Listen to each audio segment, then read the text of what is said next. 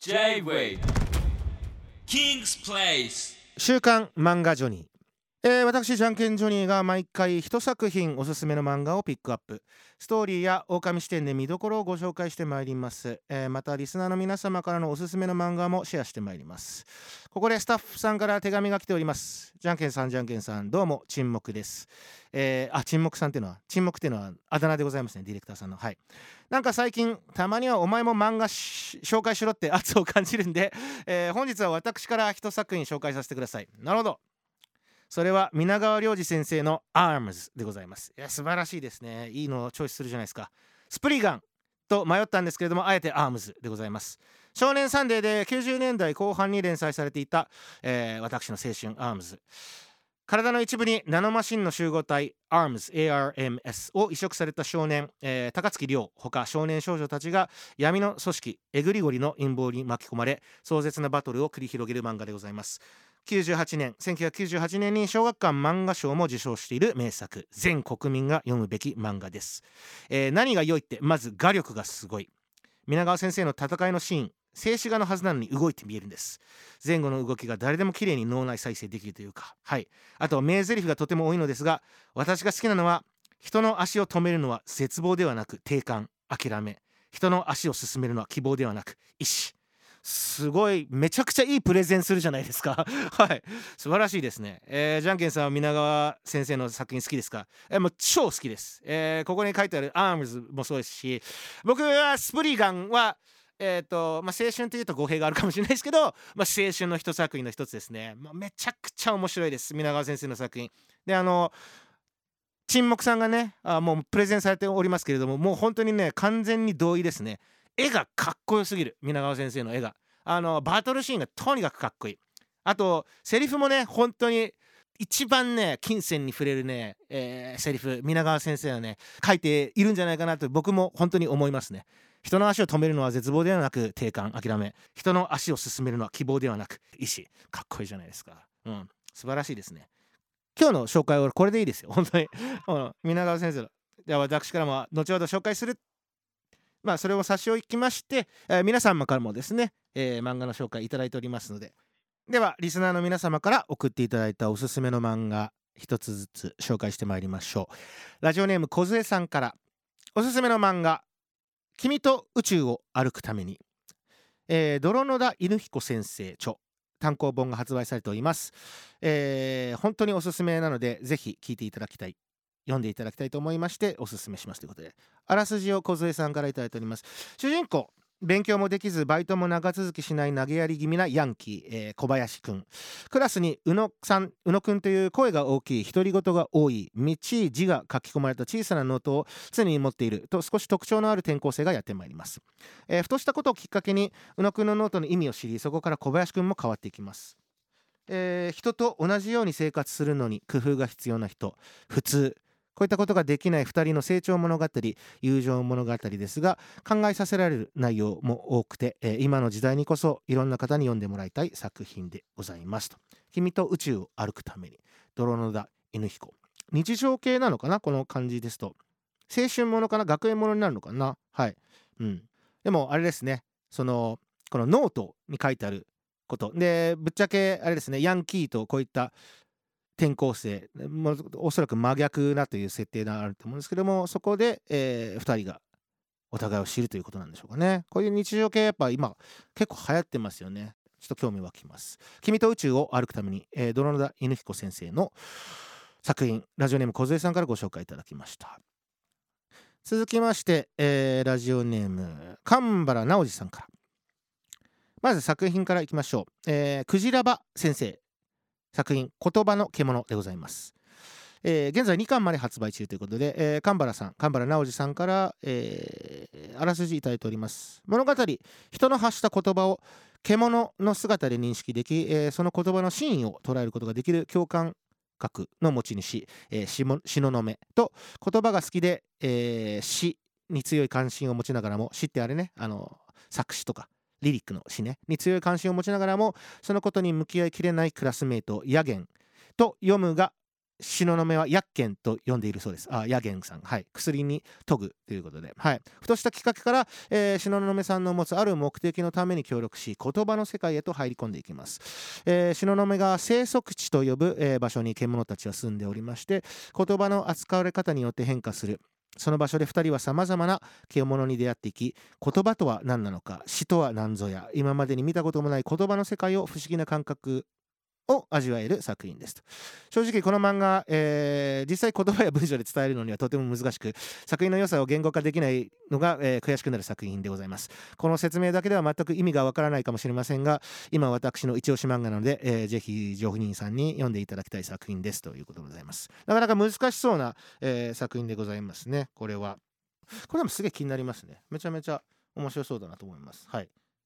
ちょっとファンタジーも入ってるのかな？当然この設定を読みますと。はい。ただおそらく主題は、えー、じゃあ言語とは何なのか言葉の重要性だったり、はい、そういったものを描いてる作品なのかな？ちょっと言語化が難しいと神原さんもおっしゃっておりますけれども僕もチャレンジして読んでみようかなとそういう気にさせてくれます、ありがとうございます、えー、ご紹介したのは、えー、神原直司さん。ラジオネーム神原直司さんからのご紹介。クジラバ先生の言葉の獣でございました、えー、続きまして、えー、ラジオネームモズカポさんから、えー、初めてお便りしますと。なるほど。私は多分思考があまり合わないじゃんけんさんにぜひ進めたくて 初めてお便りしました。はい。では紹介していただきましょう、えー、作品は小西飛鳥先生。来世は他人がいいでございます。来世は他人がいい。あらすじですがモズカボさんから頂いてます。ヤクザの組長の孫娘女子高生と婚約者たちはみ出し者と織りなすスリルと笑いの極道ラブコメでございます。へえ主人公の孫娘は見た目が梅田のホステスの女子高生。この説明が全く分かんないな。見た目が梅田のホステスの女子高生。なるほど。大阪の梅田。その主人公に絡んでくる婚約者や、えー、昔なじみなどもマジやばいやつばかりでタイトルに共感します。来世は他人がいい。なるほど。あ来世は要するに周りの人と他人がいいってことなのかな、えー、女性関係がクズだなと思うところもありますが斜めすぎる純愛構想など重めの話に、えー、先週弁の吉野たちのやり取りでクスッとなります。もずかぼさんからのご紹介は小西飛鳥先生の「来世は他人がいい」でございました。なるほど。すごいね。はい。ちょっとやっぱ一番最初に気になったあ今一番最初っていうか3作品で気になったのはどれかな？神原直司さんおすすめいただいたこのクジラバ先生の言葉の獣。はい。こちらをピックアップさせていただきます。これも読もうかな。あのー、チャレンジもしていただいておりますしあの言語化が難しいということで。うん。なんかもし僕が読んではい。なんかうまいこと紹介できればはい。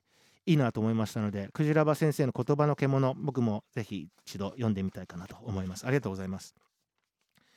というわけでですね僕ねあの以前どなたかが紹介してあでその紹介した時のお便りもいただいてるんですけれどもそれちょっと覚えててあの僕も読んだのでまずはその方のお便りを再度読み上げましょうかね。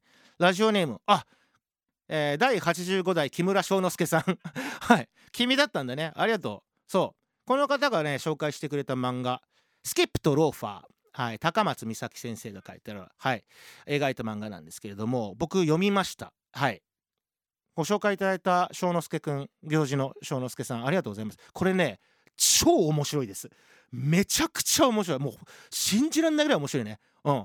もう俺多分だけどここ最近読んだ漫画の中で一番感動してる。今まだ連載中なんですけれども。えっ、ー、とその時もご紹介いただいたんですけれども僕からも。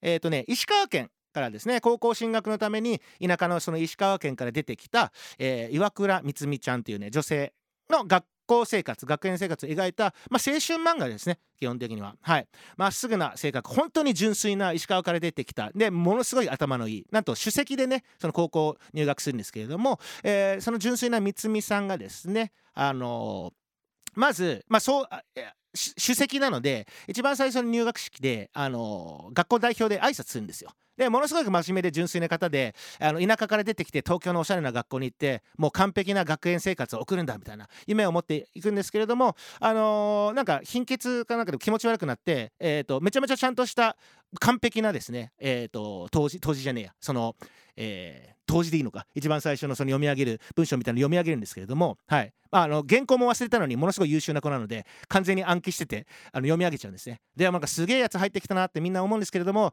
ちょっと貧血気味で気持ち悪くなって、えー、とその場で、えー、と先生にゲロをぶちかまします。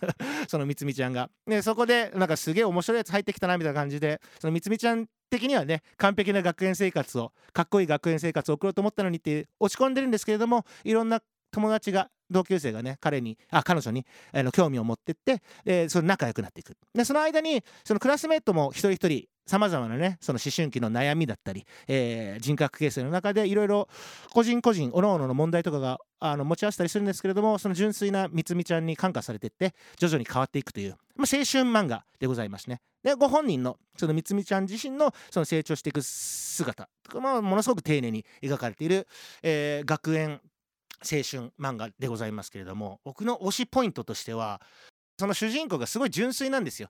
彼女がねその紡ぐ言葉だったりその立ち向かう姿っていうのがもう僕も長いこと生きてますけれどもあ本当に尊敬できるなというか、うん、人間としてねあ人間と人との付き合い方のなんか心理を見てるような感じ気分になりますね。